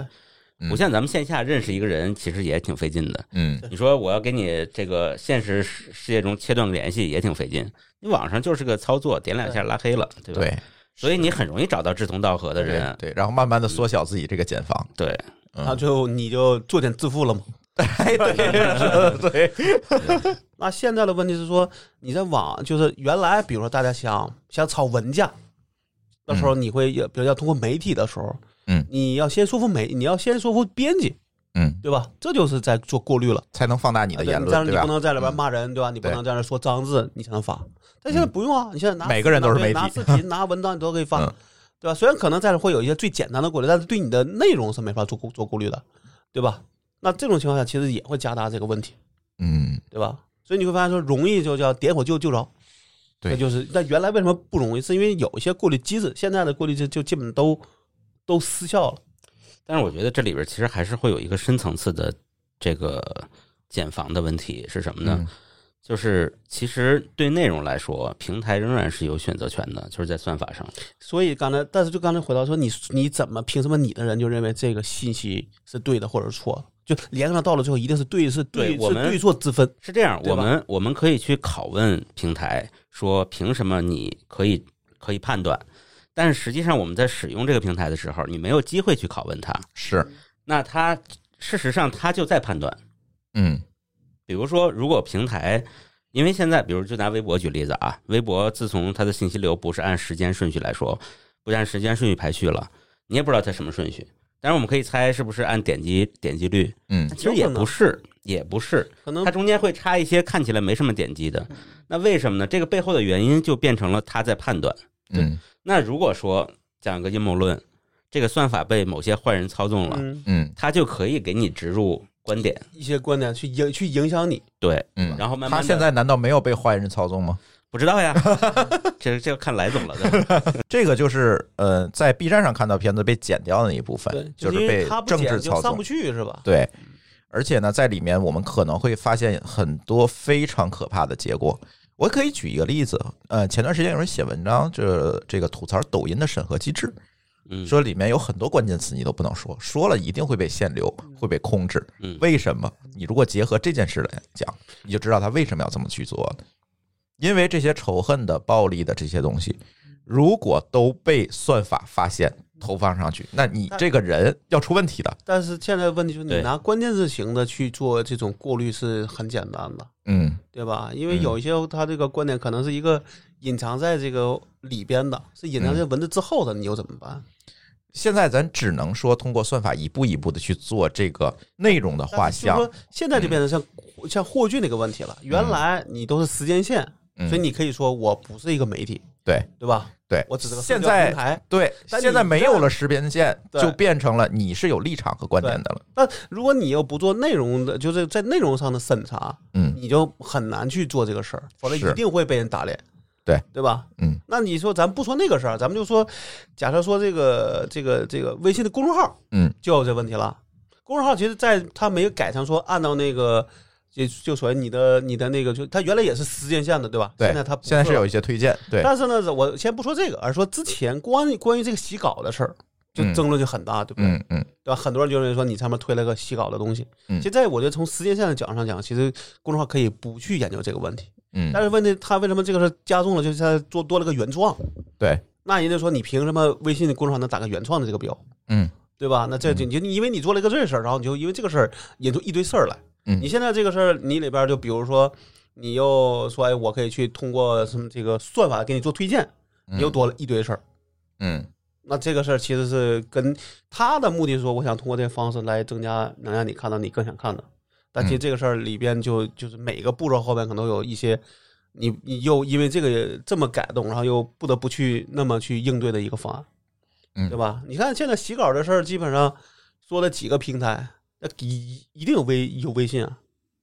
对吧？嗯就这事儿在矛盾，其实也是一个你这个平台该干哪些事儿的一个一个一个争一个争议了，嗯对吧？嗯，咱们这次这个节目的策划呢，也有很多听友给我们留下了一些他的问题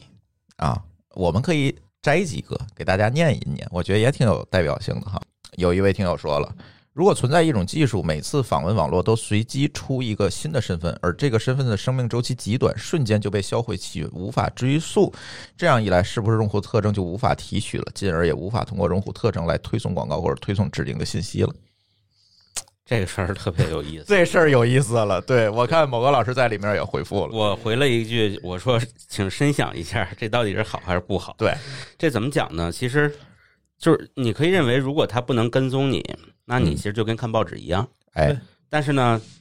这种在这种非常自由的、非常强这个强大的平台上，嗯，你看到的还不是像报纸那样很收敛的广告。是，所以说，如果它真的无法跟踪你，你看到的一定是那种毛利最高的广告。对。那如果包含非法的，你一定会看到天天都是枪支毒品。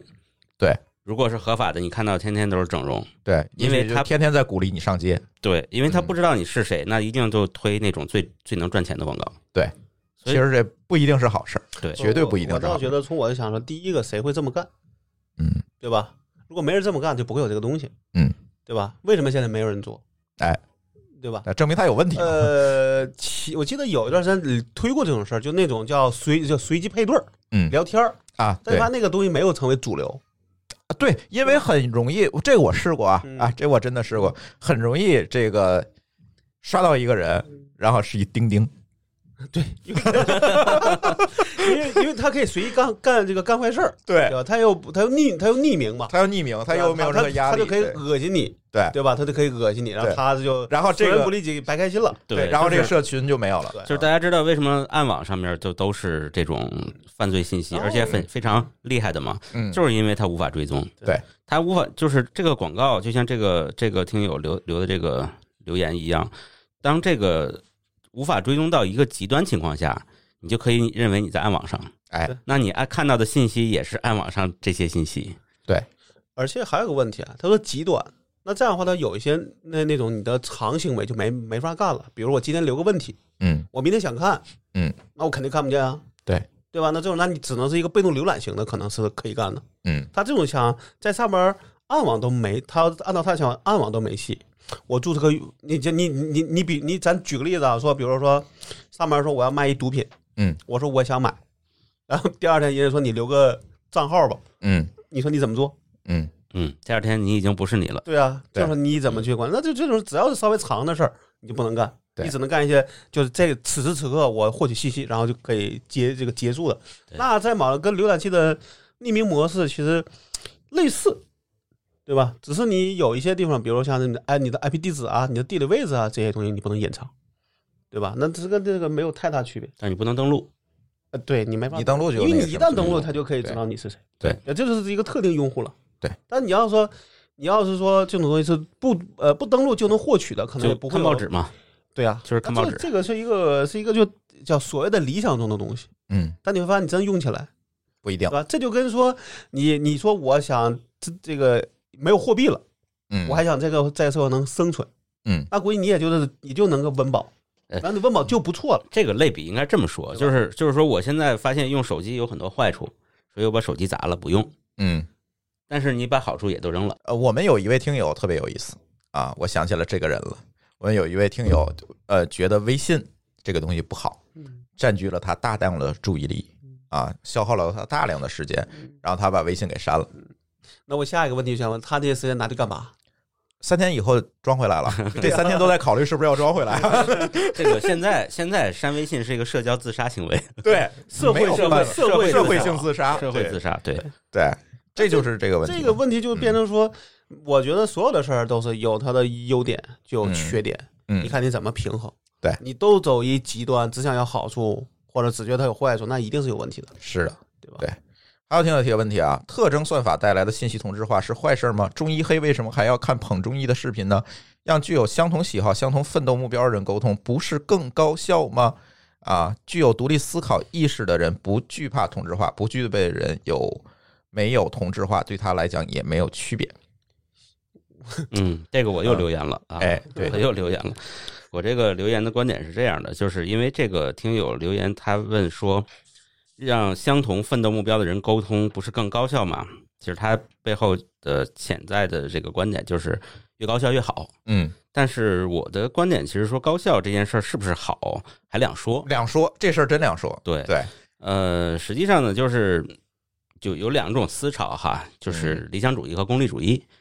嗯、其实我们现在我现在不太说左派右派了，我觉得这事儿不太容易说得清楚，嗯就是理想主义和功利主义吧。其实高效就是特别典型的一个功利主义的思维方式，嗯包括这个在过去的这种自由竞争的资本主义、呃弱肉强食、黑暗森林，这个巴拉巴拉的这些思维都是功利主义的，就是它都是面向效率的，嗯，就是它面向是结果的。对，就是包括希特勒，嗯呃，灭绝人类，把这个有缺陷的人都弄死，这全都是高效呀。嗯对你对于群体来说都高效，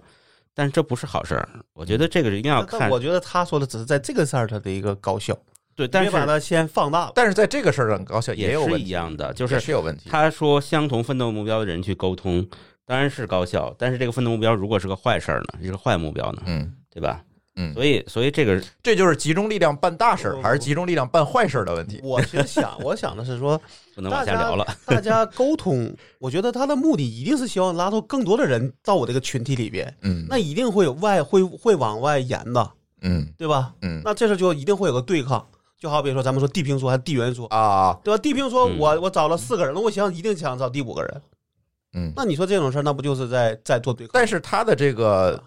这个题面是这样的，他说的是一个完完全全统治化的一个，他没有说外延的事不儿。不，我觉得这事在我看来，这这这就这就是个人性，嗯就是他不是说我就找四个人，咱俩四个人聊的很好就完了，他一定想再往来加加更多人，你说在这加的过程中，可能就会出现了不同对啊，意你就见会做对做对抗了，嗯嗯对吧？那就是那你怎么办？嗯我觉得他的目的，他想的就是，我说他说我就四个人，咱们聊，咱们四个人吃吃饭，对吧？嗯但你天天吃，你肯定觉得再来个新人更好啊。嗯这就跟说那为什么他要看那视频一样，嗯对吧？那大家就觉得我已经是这个东西，我干嘛还要看看视频呢？一定是想加深印加深对这个事儿的理解印象，然后拿这事儿再去说第五个人去，嗯，对吧？呃，对，反正我我是觉得我比较同意某高老师的观点啊，有的时候效率不一定一不一定是一个好事儿。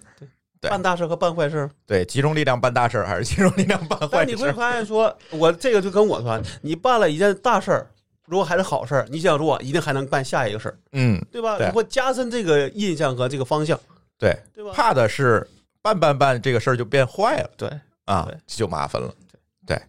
这个当年希特勒就是这样嘛，先办的都是大事儿，后来集中力量办的都是坏事儿啊。对对，所以这就是有问题。然后我们李晨老师啊啊，给我们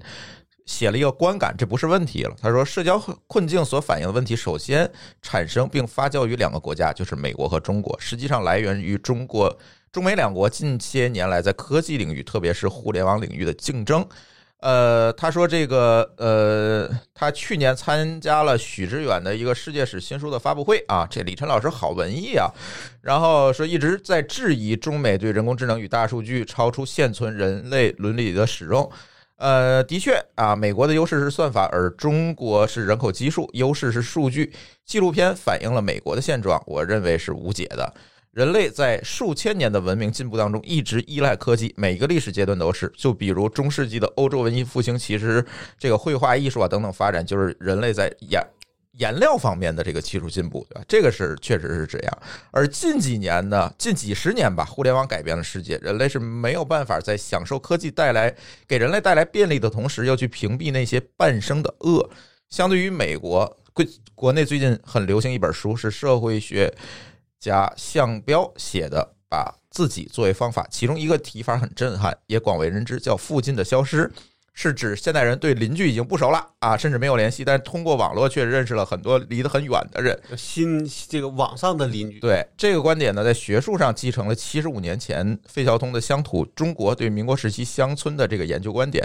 而作为理科生啊，李晨老师看到的是什么呢？过去的社会是人与人两个个体的直接连接，并继而形成全社会群体的网状连接。信息传递是人与个体、人与个体之间的这个语音啊、语调、表情、气场、气味等多种方式。而在互联网形成的新的社会网络当中，人与人的直接联系方式被断掉了。被互联网或者是物联网取而代之。在这种连接当中，信息传递的协议变化了，传输中对数据的压缩、收敛、统计都被人工智能算法和大数据算法的决策改变了，于是就改变了过去的社会形态，形成了新的社交困境。我认为在。现实的世界中，这是无解的。我们离不开新科技，离不开网络。我们在享受便利的同时，也要接受它不好的方面，除非有更新的技术来突破这一切，比如说去中心化，他就快聊到区块链 了。对，我觉得啊，李， 我觉得李晨老师说的很对，倒我是觉得他中间提到一个点哈，就是。呃，信息传递是人与人个体之间通过语言、语调、表情、气场、气味等传多种传方式。统的嘛，嗯这个地方，狗叔其实加了一个评论，嗯，呃，对对他其实不是狗叔不是评论这段话的，但是狗叔的评论里是在前边面涉及到了这个点，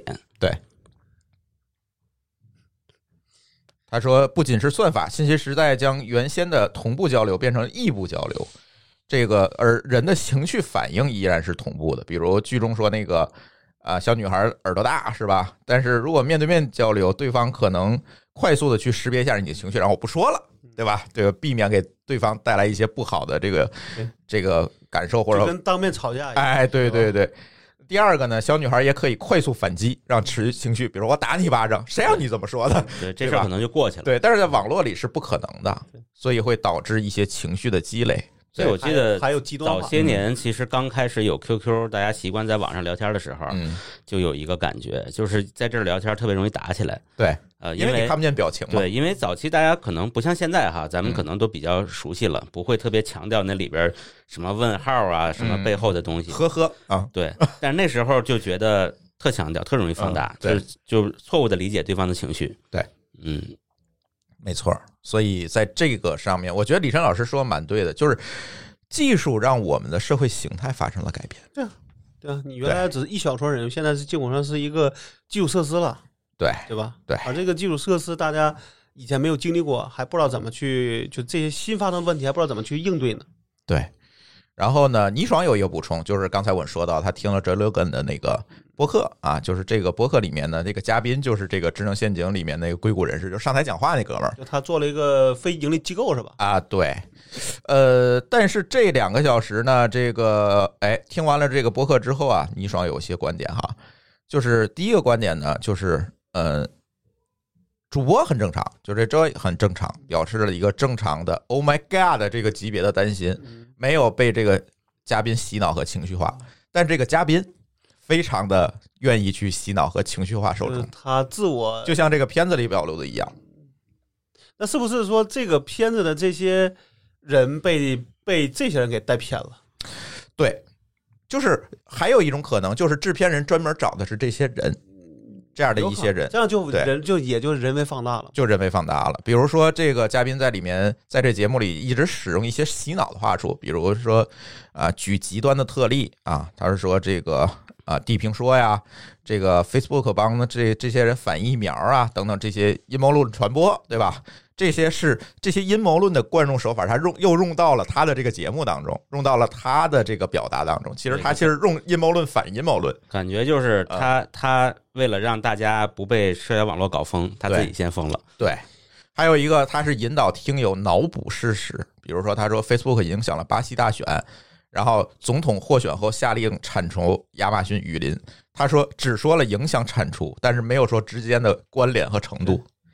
那这个就让大家去脑补嘛，这个之间有太什么矛盾了联我觉系？得就是那个里边那个问题，就说那个青少年自杀率这事儿，嗯有时候是不是也是个脑补的事儿，我觉得是，对吧？就是到底有没有关联？他只是说，比如从二零一几年的时候就开始自杀率开13始年开始呃零开始零开始直线上升，嗯，对吧？但是你他没有没有，或者好像就没有哪个论文里边写说，当然这个影响不一定能够好好证明啊，嗯这个确实是对不对？但是可可能说会有这个这个叫什么这种坏的影响，但是是不是直接能影响到说你完全都自杀了？嗯，我觉得这个对他直接把这个结论就带进来对了。对对，对这个是就跟那你这么想，那你说现在这官这些官，我们中国的官员抑郁症的多，嗯对吧？跳那个自杀的多，嗯，跟网络相那相关吗？不一定对，那还是跟对官场环境的事儿，是。对吧？所以这个东西它没有办法，不能说因为有了社交网络，所以亚马逊雨林没了。对， 这个你没有办法得出这样一个结嗯又论的不又不是拿去发电 了，对吧？啊。然后呃，然后最后在这个节目的最后啊，这个主播问这个嘉宾有没有解决方案啊？嗯你怎么解决？其实也是大家都关心，因为这剧里对对并没有给出解决方案嘛，但是嘉宾也没有给出解决方案嗯，就是泛泛的提了几个观点，嗯没有给出解决方案，所以。对啊，当然，倪爽说到这，一方面这个嘉宾作为精英，本来关注的就是想法而不是行动；另一方面呢，其实嘉宾也是在以有希望是引导大家对这个或事者情叫先一个脑先补。对，先思考，对还不一定到能够拿能有这个办法的这个地步呢。对，所以呢，呃，倪爽说，我一直强调独立思考，厌恶被少数人利用资源、技术、人性、社会不对等、信息不对称而操控。比如说，监视资本主义、智能陷阱这个片名的翻译，就是典型的利用人性和信息不对等来操控这个观众。啊，片名原意是社交困境，但是这个资本主义啊、智能啊、陷阱都夹带了额外的信息，对控制了你的第一印这象个。是我这这是我台湾人翻译的吧？对对，台啊湾人就这毛病，他翻一个电影都是什么什么总动员啊，，对对，都是那种 玩具总动员是吧？就对反正就那么几个玩具，嗯，呃，他还说，在强大的社交网络和缺德的大公司面前，在不可逆转的社会变革面前，作为个体很难利用既有的社会网络少，就是在利用这个社交网络的同时又少少受它的操控，这是避免不了的。所以呢，倪爽能想到的有效的办法是舍弃不必要的社交肯定。在大家都着急发言、着急证明自己很牛逼的大环境里你可以面，保持一点冷静，你可以停一下。哎，停一下，给自己一点独立思考的机会。我说的非常，我觉得他说的非常对。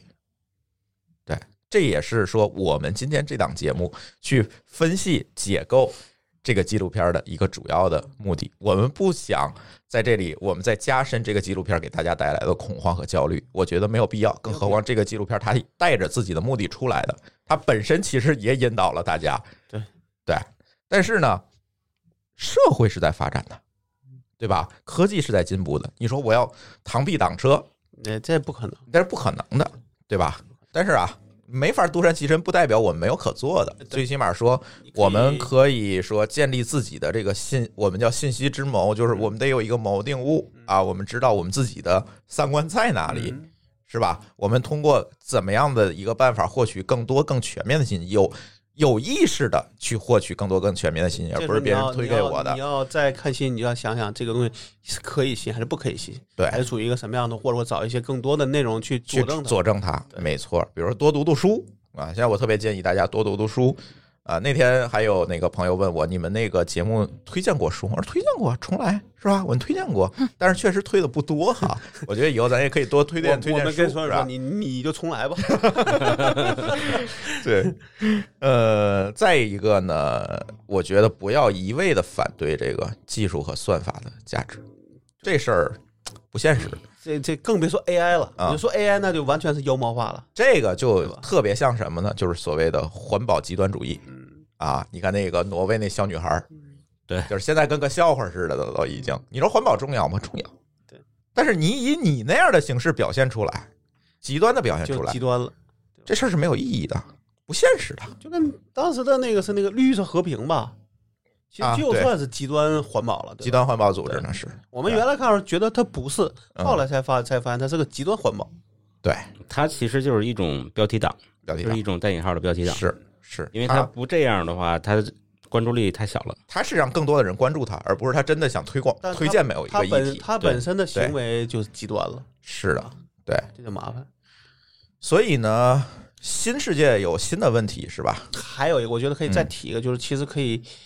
就是你不要什么事儿都在网上聊。我觉得我现在习惯说，可能就真的是见人希望嘛嗯咱们线下见面，对对吧？啊吃个饭，哪怕你觉得吃饭会胖，喝个茶行不行？对对吧？我觉得嗯保持这种跟人的一个正常的一个见面的频度，对于你来说，对手机其实它也是一个一个一个没保持错的一个距离。是对吧没错，而不是说因为大家可以网上工这个工作了，你就一个人都不见了，就真的的嗯宅。其实我觉得宅其实也它也是一个大话题，也能聊，嗯，对吧？但我觉得这个宅其实是一个呃，在一定限度内的宅，而不是嗯你所有事情。你说因为可以在网在网上工工作了，我就什么都在家里也也不对啊，啊吧，那就是一个极端，是对吧？对。舒淇还有什么补充补充意见吗？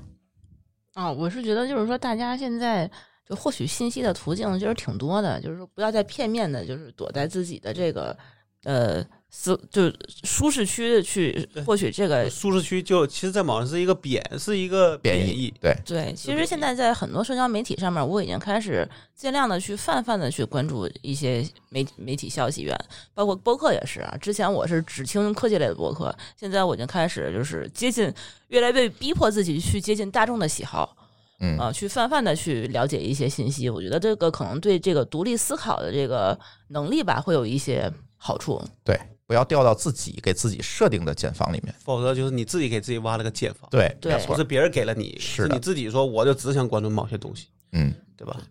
包括就之前他那个片子里的很多对青少年的一些影响，就是说让他们就不使用手机呀、什么的。其实我也不是说完全赞同，嗯呃包括就是说十就未成年十六岁之前就不让他们用，因为咱们之前也说过，就是人是个社会性动物，对，就是说这这个二就是两千年以后的这些孩子们，确实是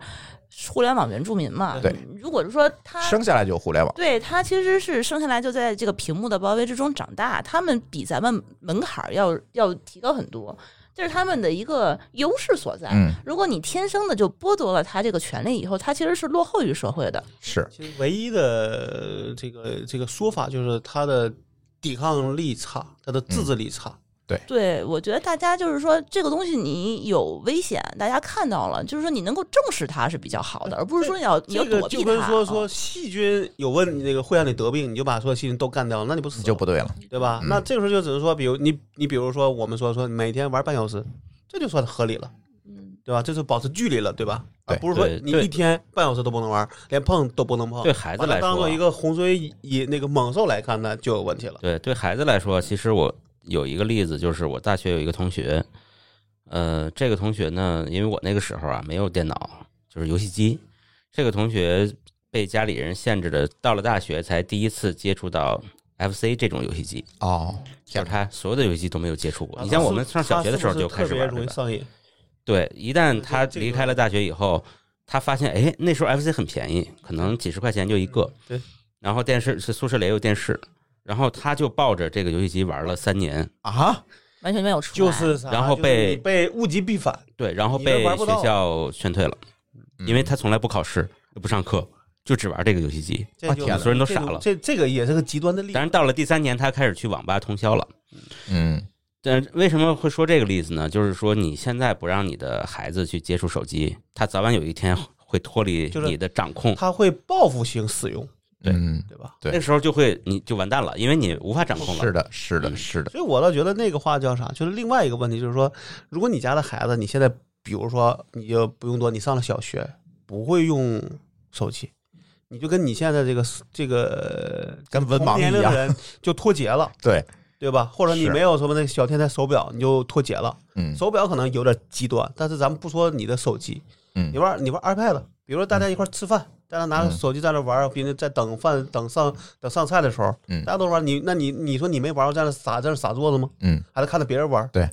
嗯这只会是一个一个副作用，对是对吧是是，就这怎么能个够有效控制，这才是问题。对这个，我觉得可以单开一期拼娃时代去聊这个 嗯辩证论啊，就育育儿的辩证论。因为呃你不让孩子去接触社会的话，那他接触的只有你。嗯，那你的观那点你就又给小孩挖了一个信息茧房。对不是，问题是这样，你用啊。对吧？然后你看小孩儿不用，这个这在小孩儿心里，像就是说，为什么你能用，我不能用？对这也是个问号啊，对吧？嗯，其实我我主要考虑还是说，他总有一长大的一天，离开你的一天。那个时候，外边的社会就完全和你营造这个不一样你，不一样你毕竟你他还得可能你还得父母呢，冲击对不对过大，可能是对，其实我也是想说这一点，就是说他其实也说啊，这个这一代。就是说，被互联网包围的这一代孩子们，他其实是一个非常焦虑、非常有那个恐惧感的这一代的孩子。但是，其实我又想说，这哪一代人他其实不是说是他没有这个，没有那一代的焦虑呢对。每啊每都有啊每每个个代遇我到们的都问题是大不一时样代的。是对是就是产物下面的一个牺牲品啊，嗯对，吧？谁不是一把韭菜呢？嗯嗯对，就是那个时候是谁谁能站出来，谁能够跳脱出这个局限性嗯，这才能成长嘛。对，而不是一味的去保护他，不去接触这些东西对。那这事儿就变成就是你你你你对付你这种极端的对付的结果就都是也是极端的，嗯，对吧？是，呃，但是最终呢，我们还说回来啊，这个本质这件事情，这个纪录片也好，我们现在讨论的所有的问题也好，其实是什么呢？是一个新资产的定义和分配问题。什么资产？就是数据资产或者叫算法资产，是这个东西，以前不存在，在我们社会当中不存在。那现在它出现了，不可避免的出现了，不能被老的那个资产所定义的。对，没有办法被老资产去定义，对吧？那这个时候，除了我们今天讨论的所有的对策也好、思考也好，更重要的就是最后还要回到某高老师的这个提议上来，背后还是监管和法律的兜底问题。这节目里也说了这个观点啊，就是说是信息科技这个东西，就是说几十年之内以亿数亿倍的这个指数去成在增长长。对，但是我们的大脑，我们人类其实并没有跟上这个发展。这个对信息爆炸这事儿，好像都在九几年就开始在对， 是没有互联网的时候就已第经在有叫人第提四次了浪潮吧，吧？对这个苏对联对他他就写了，是就你现在，那你确实啊，如果你假设你真想在一个里边想看，你可能看一天，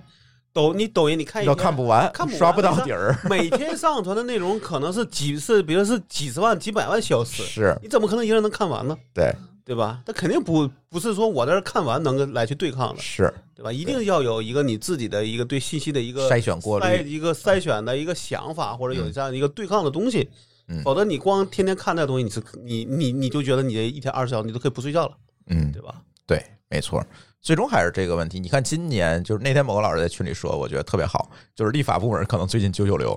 嗯，嗯，啊，呃，无数的这个立法会跳出来，包括个人隐私的啊，互联网这个这个个人信息管理的等等对，有无数的立法出来，哎互联网相关吧。对很多都是还在征求意见稿啊你等等这些阶包段。括说对那个什么网 络小贷，所以现在其实监管机构也好，立法机构各个国家也好，就都在对抗这个问题。包括欧洲的 GDPR，我们也聊过，然后啊还对嗯还有叫什么 PR 是那个巴西的，也出一个类似的。都在出。对，因为所以现在各个国家都面对要面对这个问题，因为互联网变成了一个大家绕不过去的一个空间对，对吧？除了现实空间，我们现在多了一个。先不说法律上的事儿，就光你说这些人在上面干的事儿，你就要做限制了，是的，对吧？对，呃，一个是人，一个是公是控制这些应用的这些公司，大公司，对吧？啊这都是各方各面都要做限制。是的，是的。所以今天我们几个人一起海聊一下这个这个纪录片吧，算是啊、呃也是希望通过我们的这个思考，能够给大家建立一个相对来讲比较中立的一个算法观、AI 观、数据观，是吧？这个东西它不不是什么我们解决不了的洪水猛兽，它只是一个新的事物，我们因为不了解，对它产生了一定的恐惧。但是在我们业内人来看，这种问题可能在十几年前我们可能就意识到了，就在着力的去啊思考这些嗯但事儿。是啊你问题有了，不一定有好的解决办法。是吧，那大家都在探索怎么来解决啊，从业者也好，我们这个用户也好，我们的这个监管机构也好，其实都在想办法去解决这个事儿。最终，我相信还是那句话，历史的车轮你是阻挡不了的，它是滚滚向前的。千万不要在车轮底下。对，吧千万不要把自己放在轮子底下，更多的你要拥抱这个变化。对，而且它也不会说像我们这部剧里面提到的，它会最终导致我们社会的分裂啊，我觉得不可能，我觉得不可能。呃，可能一时之间会有，嗯，但从但最终还是要恢复到那个原状的啊就比如说美国这个选举是吧？啊，对对，最终他还是要纠偏纠错的，所以回到这部剧上来说，我倒是觉得希望大家，